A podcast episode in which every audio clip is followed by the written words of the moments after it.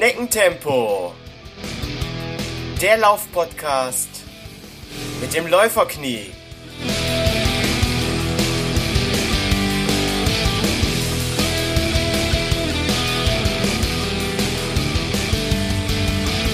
Hallo und herzlich willkommen zu Schneckentempo, dem Laufpodcast mit dem Läuferknie Folge 17. In der heutigen Folge dreht sich vieles aber nicht alles um den Halbmarathon. Dazu eingeladen habe ich eine Landesmeisterin auf der Halbmarathondistanz. Sie ist promovierte Biochemikerin. Sie läuft für das Laufteam Haspa Marathon Hamburg. Sie gehört zur Laufcrew der Essex Frontrunner und arbeitet als Digital Marketing Managerin bei Essex. Ich freue mich riesig auf Sie. Hier ist Dr. Andrea Dieters. Hallo Andrea. Hey Holger, ich freue mich sehr, heute dabei zu sein. Ja, ich freue mich auch. Andrea, magst du mhm. dich kurz den Hörern vorstellen? Ähm, was für ein Mensch ist Andrea Dieters? Was magst du oder was magst du äh, gar nicht? Ja, also was mag ich ganz klar laufen. Also für mich ist es der beste Urlaub, wenn ich einfach meinen Laufrucksack packe und auf eine Insel fahre und dort einfach die nächsten Tage laufe. Also Laufen ist wirklich mein absolutes Leben. Ähm, ich bin schon im Leichtathletikverein, seitdem ich sechs Jahre alt bin. Und ja, seitdem betreibe ich eigentlich durchgängig Sport. Ich war eine Zeit lang auch Profiathletin, habe mich äh, ganz gezielt auf den Marathon vorbereitet und war sogar im Höhentrainingslager in Arizona. Und ähm, ja, genau, ich liebe es einfach viel zu machen, viel zu reisen, viel zu lernen und ähm, ja, vor kurzem hat sich mein Leben dann nochmal völlig geändert, weil ich bin nämlich Mama geworden vor zwei Monaten und ähm, ja, jetzt ist für mich so, ja, danke schön. Für mich ist jetzt natürlich so ein bisschen die neue Herausforderung, ja, wie gestalte ich jetzt meinen Alltag mit so einem kleinen Baby und ähm, ja, wie schaffe ich es trotzdem auch noch meinen Sport zu machen. Und ja, im Moment klappt das aber sehr gut, muss ich sagen. Und ich bin sehr glücklich. Das heißt, du bist jetzt oft auch mit dem Babyjogger unterwegs.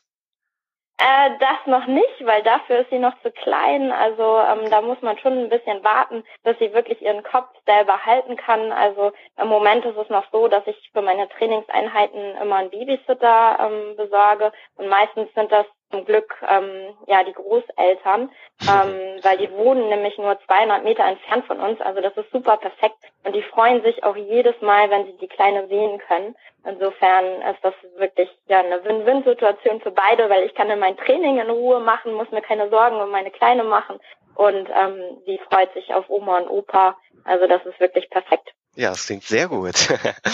ähm, Andrea, du bist, das habe ich eingangs gesagt, ja promovierte Biochemikerin und ich muss da sehr aufpassen. Ich will immer Biomechanikerin sagen. Ich weiß gar nicht warum. ähm, was, was, muss ich mir darunter vorstellen? Ähm, hast du während deines Studiums an, ja, weiß nicht, Impfstoffen geforscht oder was, was macht eine Biochemikerin? Ja, also auch in der Biochemie, da ist es so, dass es ein sehr riesiger, großer Bereich ist. Und genauer habe ich in der Immunbiochemie geforscht und noch genauer im Bereich von Allergien und der chronischen lymphatischen Leukämie, also die chronische lymphatische Leukämie, ganz kurz zur Erklärung, ähm, das ist eine Krebserkrankung der weißen Blutkörperchen. Mhm. Und ähm, ja, in meiner Arbeit ging es im Prinzip darum, die Struktur genau zu definieren, die vom Patienten erkannt wird. Und dieses Wissen kann man dann tatsächlich später nutzen, um Impfstoffe oder Medikamente herzustellen. Ja, und mein, mein Alltag, der sah halt wirklich so aus, dass ich ähm, ja im Labor stand, Versuche gemacht habe, ähm, viele Diskussionsrunden hatte und ja, mein Ausgleich zu diesem wirklich kopflastigen Tag war dann immer das Laufen.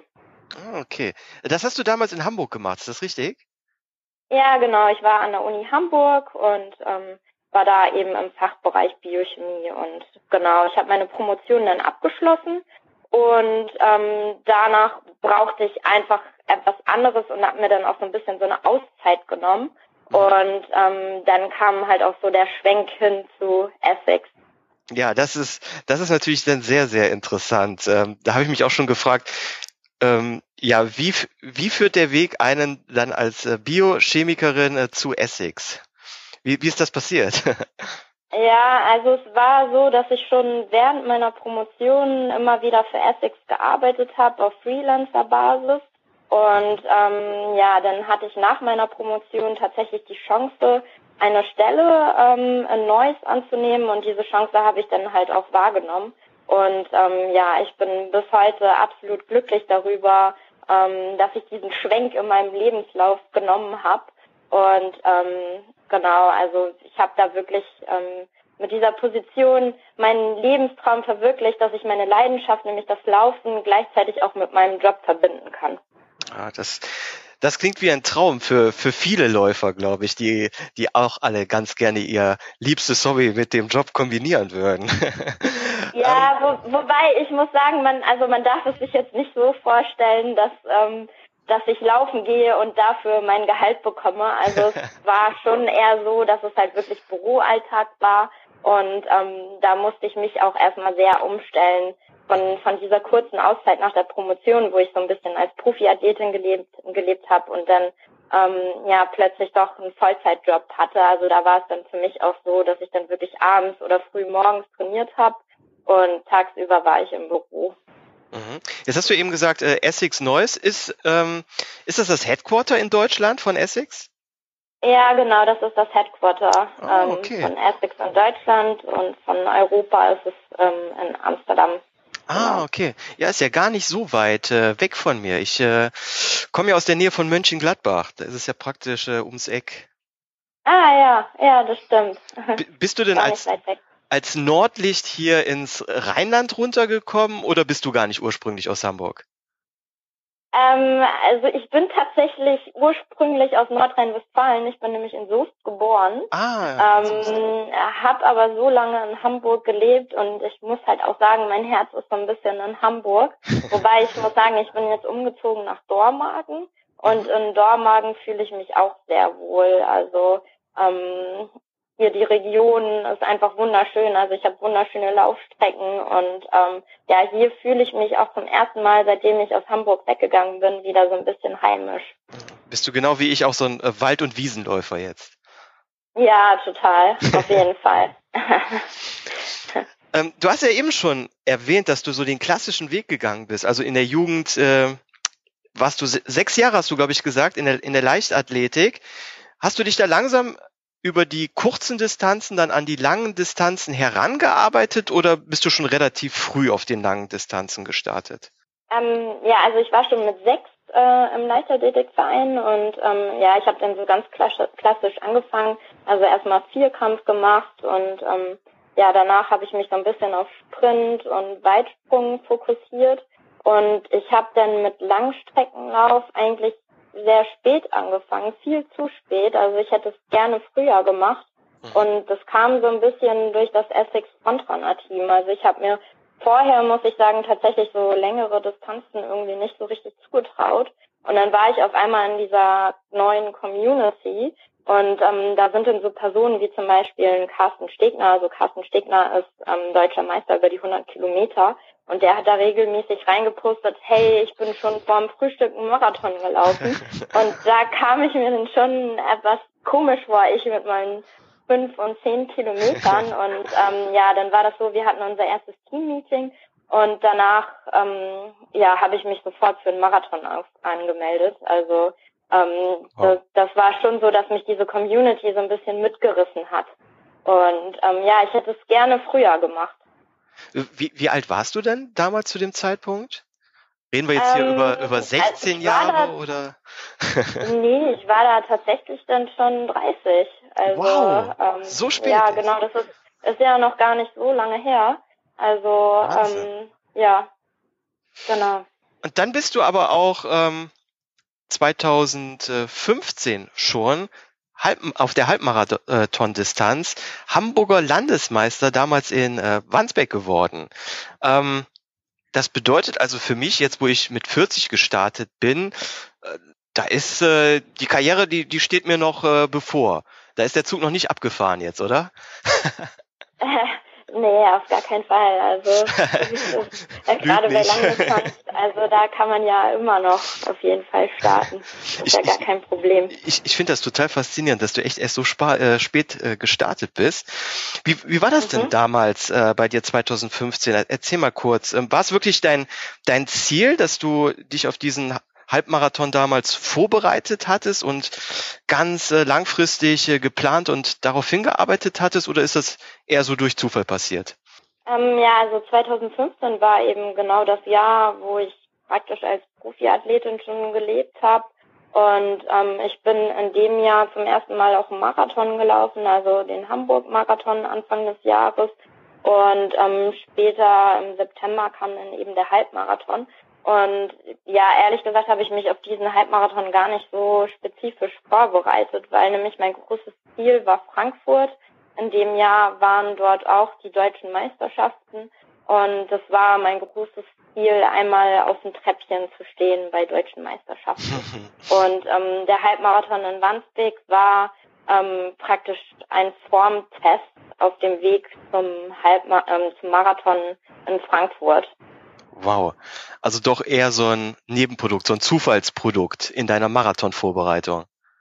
Ja, naja, also so wirklich Zufall ist das dann ja nicht mehr. Wie gesagt, ich habe halt als Profiathletin gearbeitet, äh, gelebt und also mein ganzes Leben bestand wirklich aus Sport. Ähm, ich habe dem Sport alles untergeordnet, habe sehr viel trainiert und ähm, ja, insofern war das schon sehr bewusst, dass ich diesen Halbmarathon da nochmal gelaufen bin. Ich hatte bei dem Halbmarathon auch extra von dem Veranstalter einen Pacemaker und ähm, genau, also es war schon eine sehr bewusste Entscheidung, aber trotzdem war eben mein großes Ziel der Frankfurt-Marathon und da die deutschen Meisterschaften. Oh, Wahnsinn, Wahnsinn. Das heißt also, du hast wirklich überhaupt nicht Halbmarathon-spezifisch trainiert gehabt damals.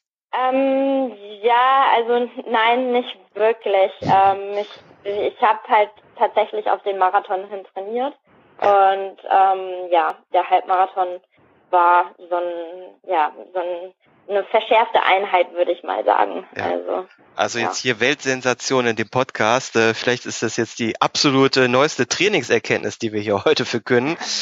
Leute, macht Marathontraining, wenn ihr Halbmarathon-Champion werden möchtet.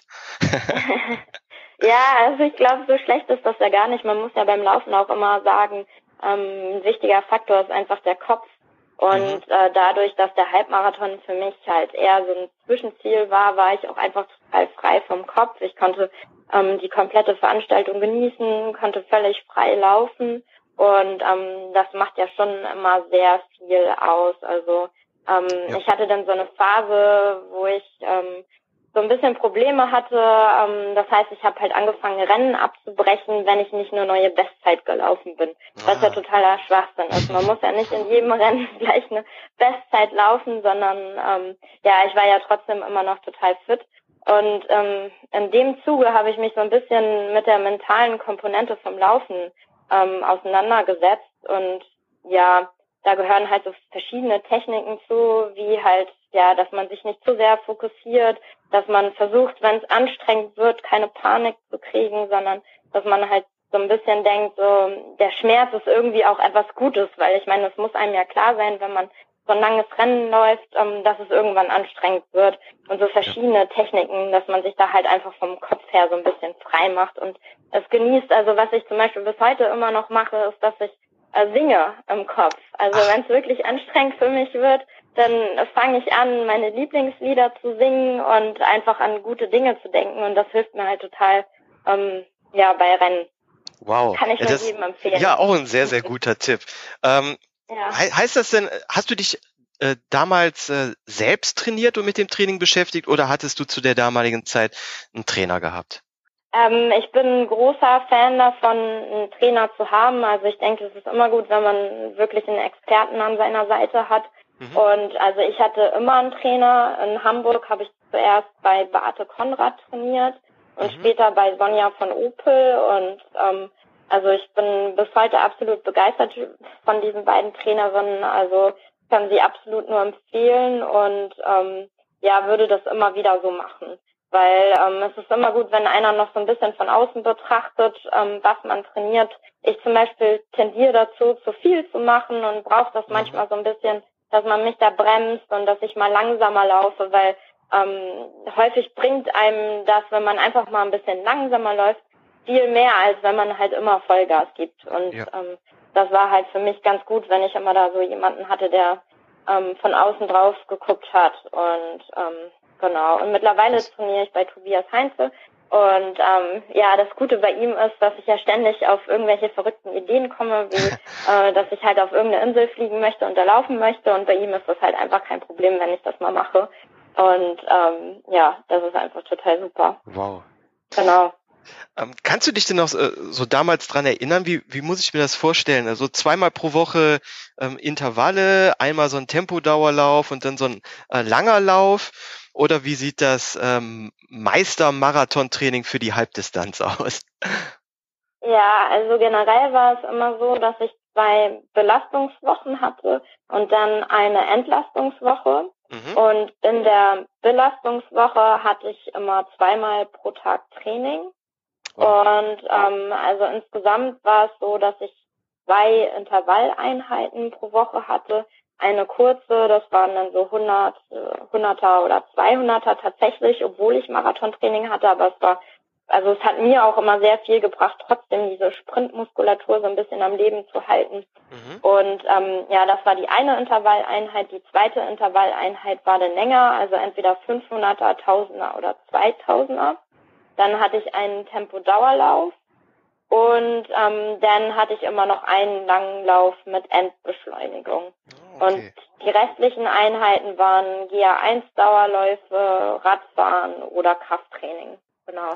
So sah meine Woche ja. aus. Also es war schon sehr viel und ähm, zwischendurch viel aktive Regeneration, also Dehnen und gute Ernährung, viel Schlafen und ja. ja. Das heißt, du hast auch wirklich nichts anderes äh, gemacht in der Zeit. Du warst richtige Profiathletin. Ja, also was ich halt schon gemacht habe, ist, dass ich für Essex als Freelancerin gearbeitet habe. Ah, okay. Also das habe ja. ich dann schon noch gemacht. Ähm, ich musste mich auch irgendwie finanzieren. Das ist ja auch gar nicht so einfach als Profiathletin. Und ähm, genau, das war zu der Zeit meine Arbeit. Und so kam es dann halt irgendwann, dass ich mich entscheiden möchte, möchte ich jetzt diesen Weg als Profiathletin weitergehen oder möchte ich eben ja im Beruf weiter vorankommen. Und ähm, da es einfach sehr schwer ist, ähm, in Deutschland sich wirklich über den Sport zu finanzieren, mhm. habe ich mich dann für den Beruf entschieden. Okay, ja, und du hast ja eine, eine gute Kombination auch jetzt von beidem gefunden. ja, genau, genau. Also ich bin absolut glücklich. Ich brauche das auch. Also ich brauche auch ja diesen Input vom Kopf her und gleichzeitig aber den Sport. Also das ist für mich das Beste. Ähm, jetzt sind wir ja eigentlich schon mittendrin im Thema von heute, und zwar äh, Halbmarathon. Äh, vorab nochmal für die blutigen Anfänger, die uns jetzt hier gerade zuhören. Halbmarathon bedeutet ja 21,0975 Kilometer, also sagen wir mal 21,1. Ist der Halbmarathon damit jetzt noch eine Mitteldistanz oder ist es schon eine Langdistanz? Also für mich auf jeden Fall eine Langdistanz. Ich war früher Sprinterin und alles, was mehr als eine Stadionrunde für mich war, es war schon sehr lang. Also ich eine Halbmarathon ist auf jeden Fall eine Langdistanz, ganz klar. Stimme ich dir auch 100 Prozent zu. Ich finde auch, Halbmarathon ist äh, eine richtige Langdistanz.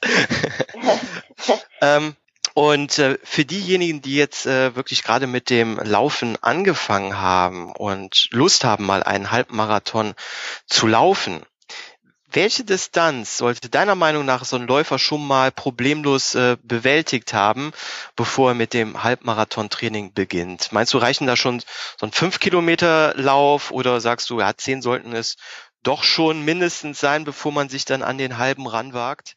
Ja, also ich denke, das hängt immer so ganz individuell von der Person ab. Äh, wenn das eine Person ist, die in einem anderen Sport schon sehr fit ist und eine gewisse Grundfitness mitbringt, ähm, dann kann die Person halt schon eher mal mit einem Halbmarathon-Training anfangen. Aber wenn das jetzt wirklich ein blutiger Anfänger ist, dann ja sollte der sich auf jeden Fall erstmal Step to Step äh, an die fünf und zehn Kilometer rantasten.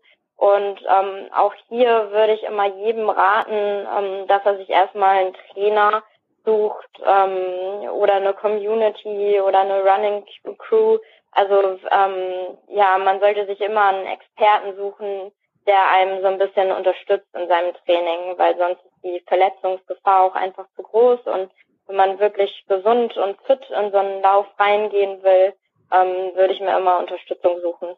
Ja, das finde ich ein sehr, sehr guter Hinweis hier an dieser Stelle. Äh, gerade für, für Laufanfänger, ähm, die auch gar nicht äh, ja noch abschätzen können, wie sie selber laufen, wie deren äh, Laufstil ist, dass da immer noch mal so ein Profi drüber guckt, guckt, um direkt am Anfang irgendwelche ähm, ja, Fehlstellungen, äh, Belastungen äh, entgegenzuwirken. Ne?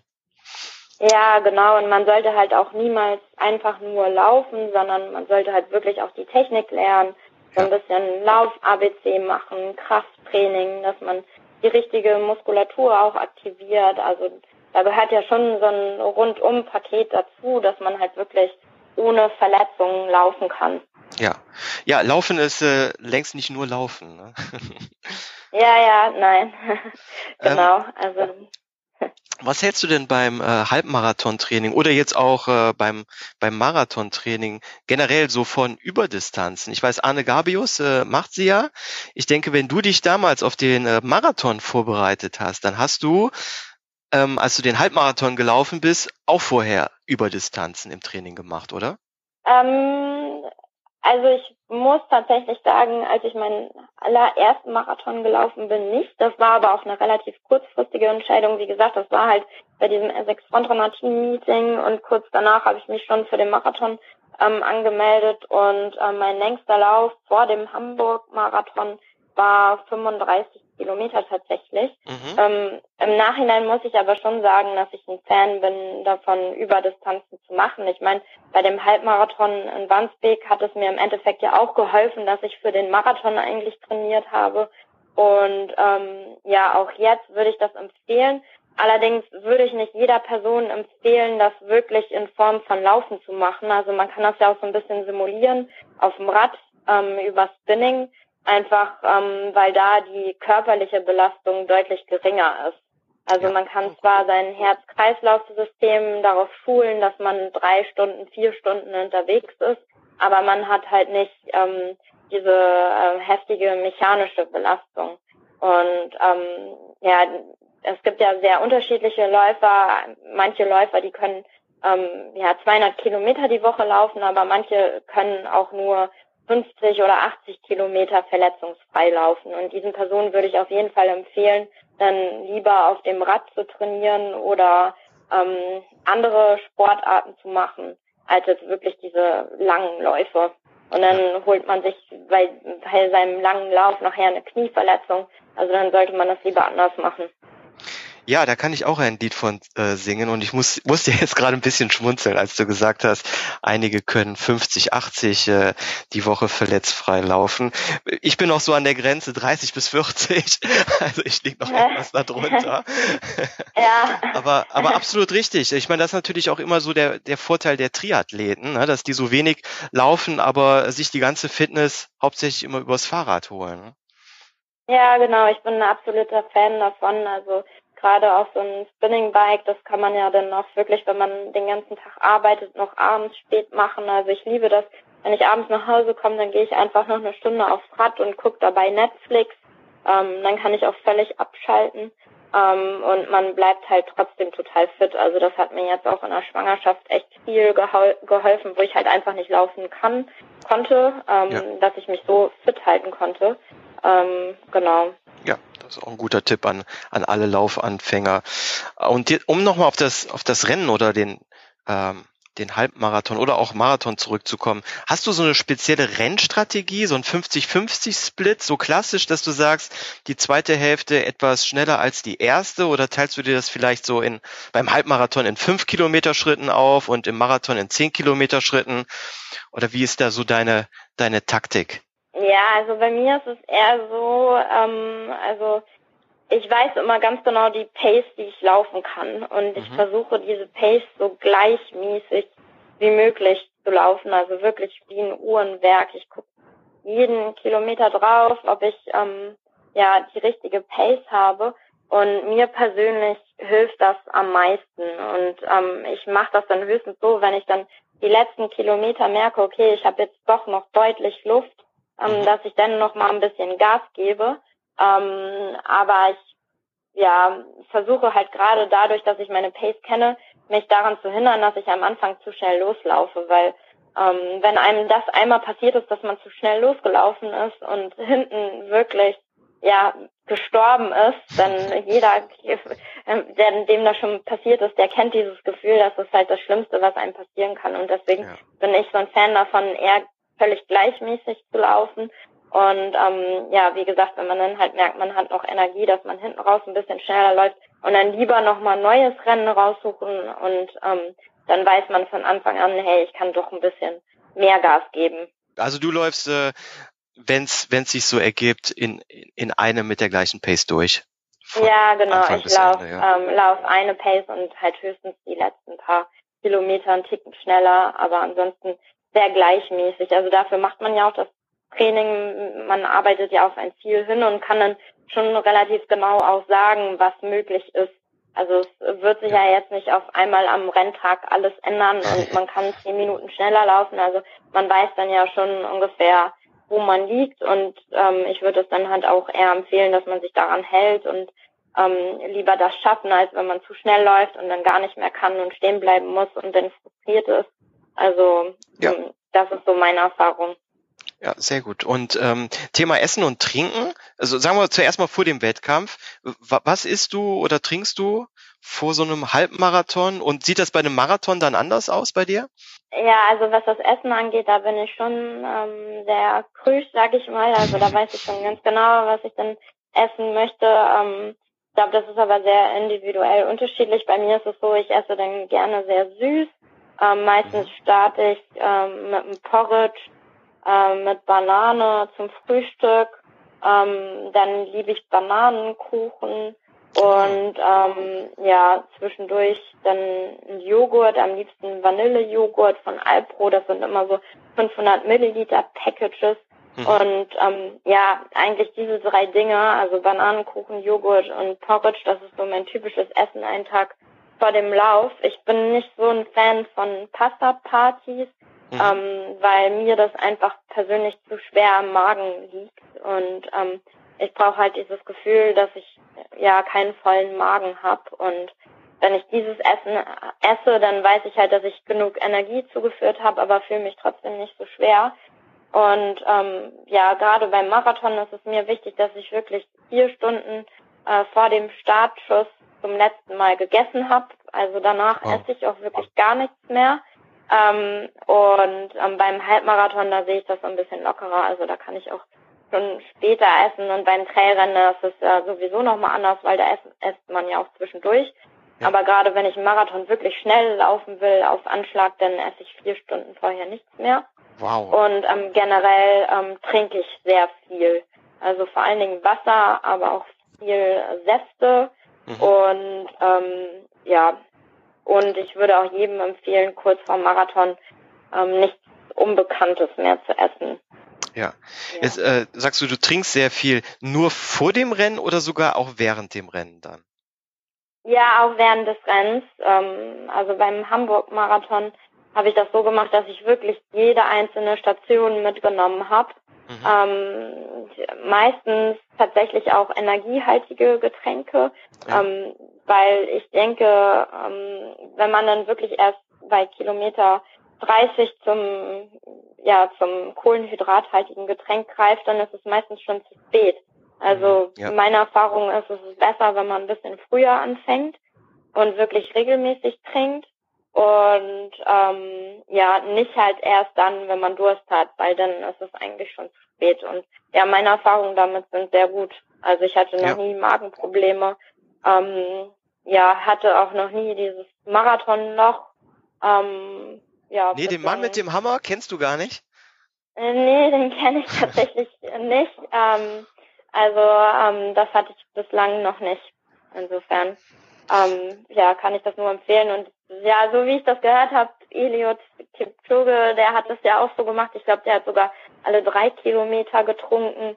Also ähm, ich würde das nur jedem empfehlen, so schnell wie möglich trinken. Es muss ja nicht viel sein, man muss sich ja jetzt keinen Wasserbauch antrinken, aber dass man so einen kleinen Schluck ähm, immer nimmt, ähm, ja. ist laut meiner Erfahrung auf jeden Fall sehr gut. Und, und was ist mit Gels? Nimmst du die auch oder dann trinkst du nur? Äh, Gel, ich bin kein Fan von Gels, also weil die mir einfach von der Konsistenz her, ähm, das mag ich nicht so gerne. Ähm, mhm. Ich nehme eins, wenn ich wirklich merke, okay, ich, die Energie fehlt mir. Das habe ich aber ganz selten gemacht. Also ich trinke dann eher halt wirklich Cola oder Isostar und mhm. ähm, solche Getränke. Ja. ja. Und es ist ja auch üblich bei den langen Läufen, dass zwischendurch auch schon mal äh, so eine Banane gereicht wird oder sowas. Isst du denn auch schon mal was oder komplett während deren Läufen gar nichts? Also während eines Straßenrennens nicht. Mhm. Beim Trailrennen muss man das ja sogar machen. Also beim ja. Trailrennen musst du richtig essen, weil da ja einfach nochmal eine ganz andere Laufzeit ist als bei beim ja drei vier Stunden Marathon. Ähm, genau, aber ich denke drei vier Stunden kann man schon ohne Essen passen. Ähm, das belastet nur unnötig den Magen. Also ja, muss ja, man da, nicht unbedingt machen, denke ich. Da, da darf ich ja gar nicht die, die Story dir erzählen, die ich vor anderthalb Jahren beim äh, Seven Hövelen Nachtlob in, in Nijmegen mal gemacht habe. Ja. ähm, da bin ich nämlich sehr, ähm, da hatte ich noch, noch Hunger bekommen vor dem Lauf. Oh. Und ja, und ich war sehr früh da und dann bin ich noch in so ein indonesisches Spezialitätenrestaurant gegangen und habe noch so Reis bekommen mit einem Spiegelei drauf und so Saté-Spieße. Das sind so so Hühnchenspieße und ich habe richtig gut gegessen und du glaubst gar nicht, wie oft mir das während dem Laufen hochgekommen ist. Oh. also vielleicht die Erfahrung ja. muss man vielleicht auch mal gemacht haben, um dann schlau zu werden. ja, genau, genau. So solche Erfahrungen habe ich halt auch schon mal gemacht. Insofern ähm, lasse ich jetzt lieber sein und esse dann danach königlich. Also vorher nicht, ja. aber dann danach ganz ordentlich. Lustig. Da schmeckt's auch sehr besonders. Ich habe denn so das Gefühl, dass auch die ganzen Geschmacksrezeptoren im Mund äh, nochmal viel feinfühliger äh, sind nach so einem äh, langen Lauf. Ja, ja, ja, das ist wirklich so. Also so eine, aber auch so eine gute Apfelsaftschale dann danach. Also die schmeckt einfach so oh ja. fantastisch. Also ja. So, jetzt haben wir die ganze Zeit über den äh, Halbmarathon gesprochen. Du bist aber auch schon ganz andere Distanzen äh, gelaufen. Ja, du hast ja auch erst schon erzählt, 2015 hast du den Haspa-Marathon in Hamburg gewonnen.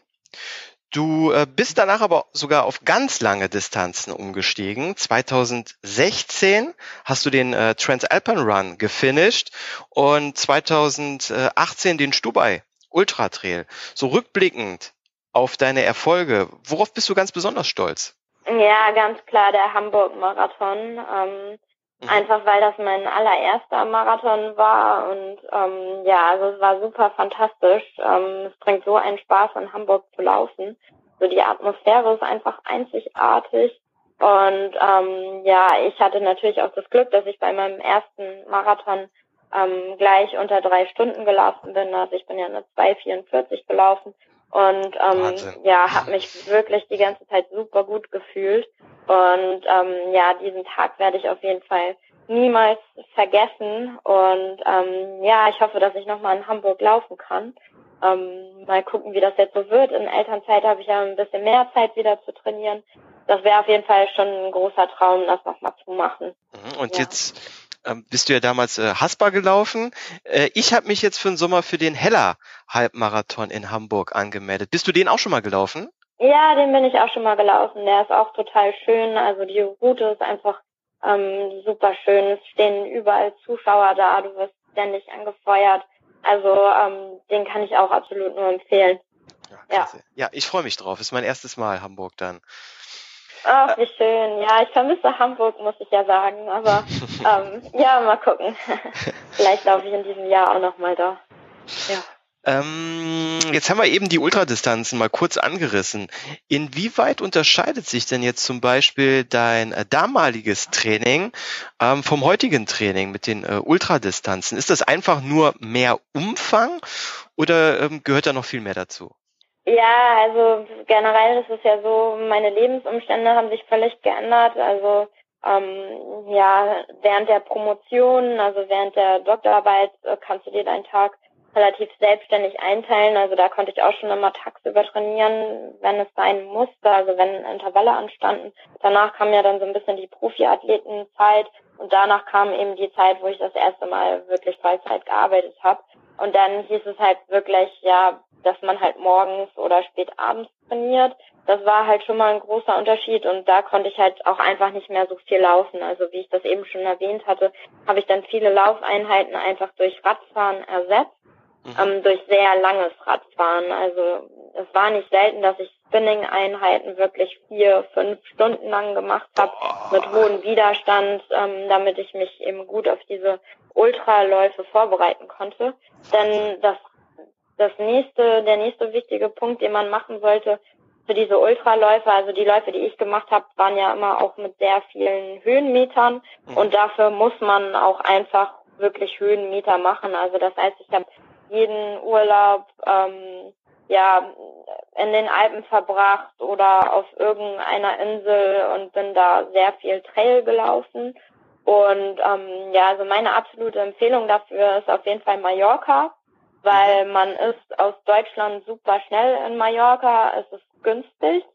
Und ähm, also wie ich das dann zum Beispiel gemacht habe, ich habe mir für den Freitag Urlaub genommen. Wir sind dann äh, Freitag früh nach Mallorca geflogen, ähm, dann den ersten Tag sofort gelaufen, also aus dem Flieger raus, ähm, direkt losgelaufen den ganzen Tag. Ähm, dann am nächsten Tag noch einen Tag gelaufen und am Sonntag ähm, der dritte Lauftag ähm, und dann wieder zurück ähm, mit dem Flieger. Und so haben wir dann insgesamt 150 Kilometer in drei Tagen mit, ähm, oh Gott, ich weiß gar nicht, ich glaube es sind ja ein paar tausend Höhenmeter auf jeden Fall. Wahnsinn. Und ähm, so kann man das halt ganz gut machen, wenn man viel arbeitet und trotzdem sich halt gut vorbereiten will. Und Mallorca ist halt auch im Tramontana-Gebirge wirklich einfach wunderschön. Also ähm, früher habe ich mich immer so ein bisschen geweigert, nach Mallorca zu fliegen, weil ich auch diese Vorurteile hatte von Ballermann und so. Ballermann, ja. Aber ähm, ja, gerade so dieses Tramontana-Gebirge ist einfach unfassbar schön und kann ich nur jedem empfehlen. Wahnsinn, aber äh, Mallorca hat ja auch einen schönen Marathon. Bist du den schon mal gelaufen? Hm, den bin ich leider noch nicht gelaufen. Das steht ah. auch noch auf meiner Bucketlist. ich glaube, der ist immer sehr spät, oder? Rennen noch, aber bitte? Ich glaube, der ist immer sehr spät, Oktober oder so, ne? Kann das sein? Ja, ja. ich glaube auch, ja, ja, doch. Ja, ich war, ja. ich war letztes Jahr im November das letzte Mal äh, auf Mallorca und da meine ich, dass ich irgendwo noch Werbung davon hab rumstehen sehen. Ja, aber. Ja, ich glaube, der ist auch im Oktober, was natürlich immer schwierig ist, weil in Deutschland dann auch noch so viele schöne Marathons sind. Gerade Frankfurt genau. ist dann ja auch immer noch. Ja, ähm, ja genau. Stimmt. Jetzt muss ich aber noch mal ganz kurz zurückkommen auf dein äh, Fahrradtraining, weil ähm, der Michael Arendt, der mich schon mal so ein bisschen äh, gecoacht hat, hat mir auch gesagt, ich soll mal öfter aufs Fahrrad gehen. Nur mir tut der Hintern relativ schnell weh beim Fahrradfahren. Jetzt sagst du, du bist hier vier, ähm, fünf Stunden auf dem Fahrrad gewesen, um das jetzt mal mit meinem äh, mit den Worten meines Vaters zu sagen. Wie vermeidet man denn da äh, so ein Pavian-Hintern?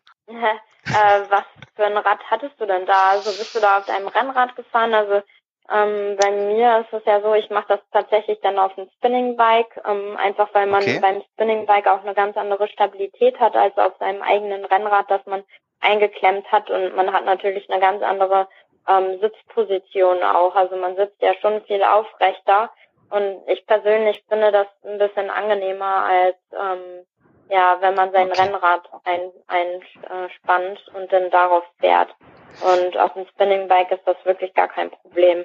Ah, okay. Ja, Spinning bin ich tatsächlich noch nicht drauf gewesen. So das klassische Ergometer aus dem Fitnessstudio oder wirklich äh, das Rennrad für draußen auf der Straße. Aber auf der Rolle habe ich zum Beispiel auch nie trainiert. Also entweder mit dem Rennrad auf der Straße oder mit dem ganz klassischen Ergometer. Und da finde ich so ah, okay ja, so nach, so nach einer Stunde ähm, wird's, finde ich, wird's immer unangenehm. Ja, also ich habe jetzt auch gerade noch ein neues Gerät entdeckt, das ist das Airbike. Das kennt man so ein bisschen aus dem CrossFit.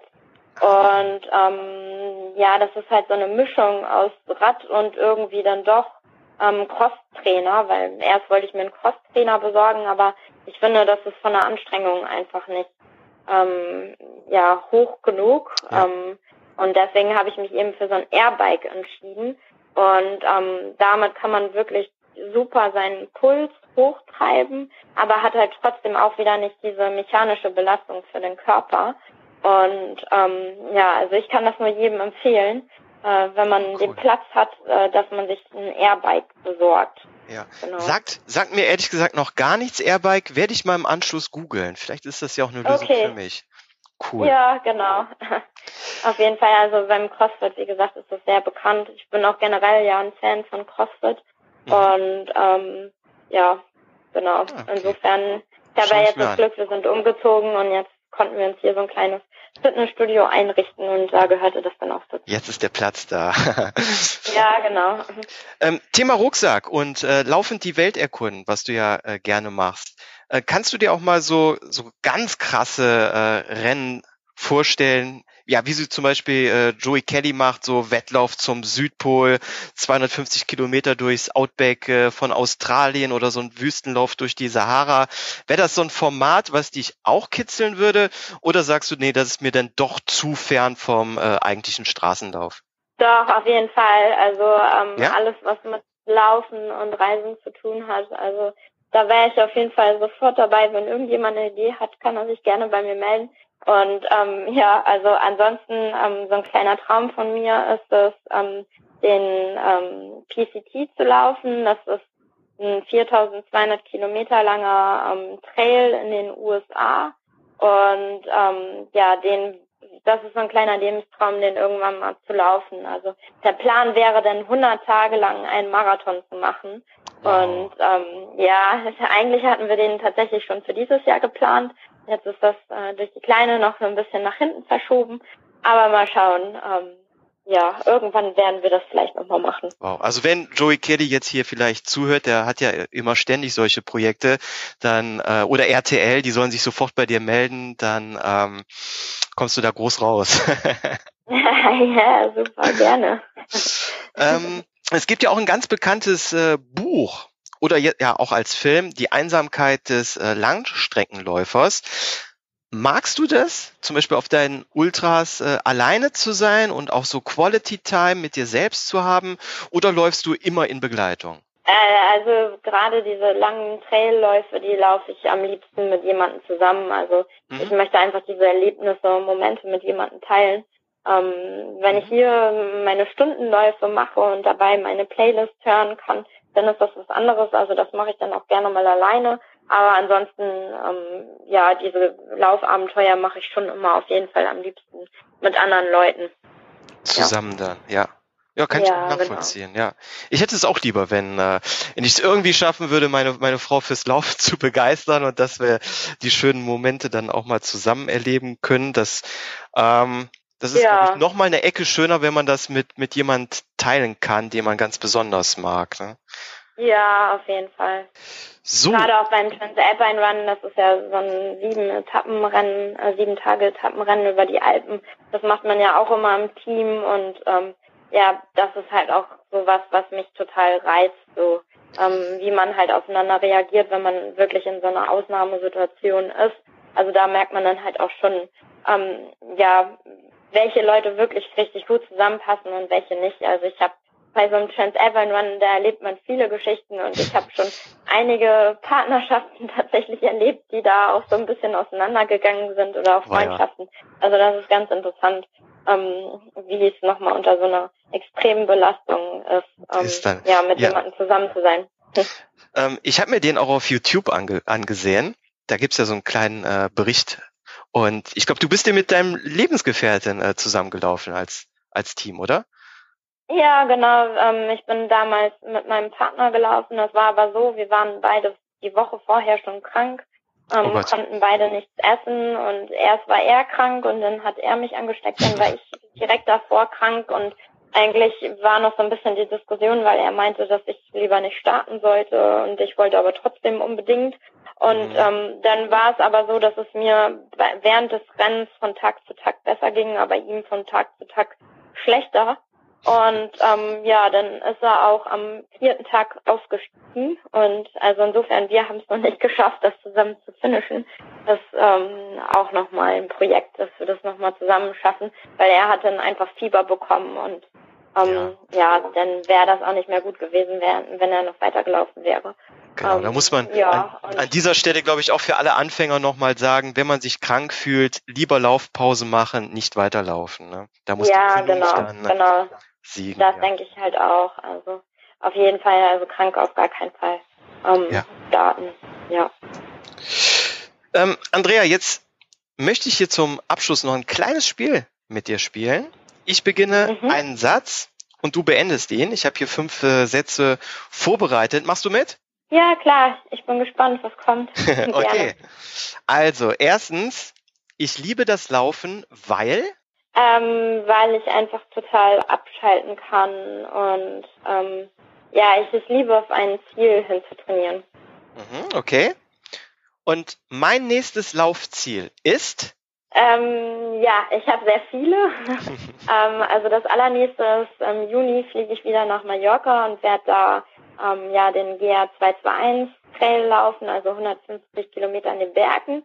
Ansonsten äh, laufe ich im Juli mein erstes 10 Kilometer Rennen nach der Schwangerschaft in London.